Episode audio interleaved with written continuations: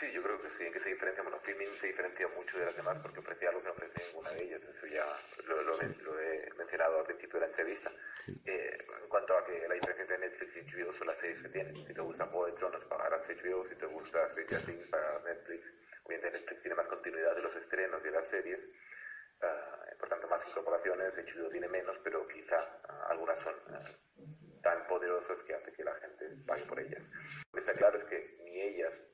nosotros podremos tener jamás todo el catálogo. O sea, la idea de un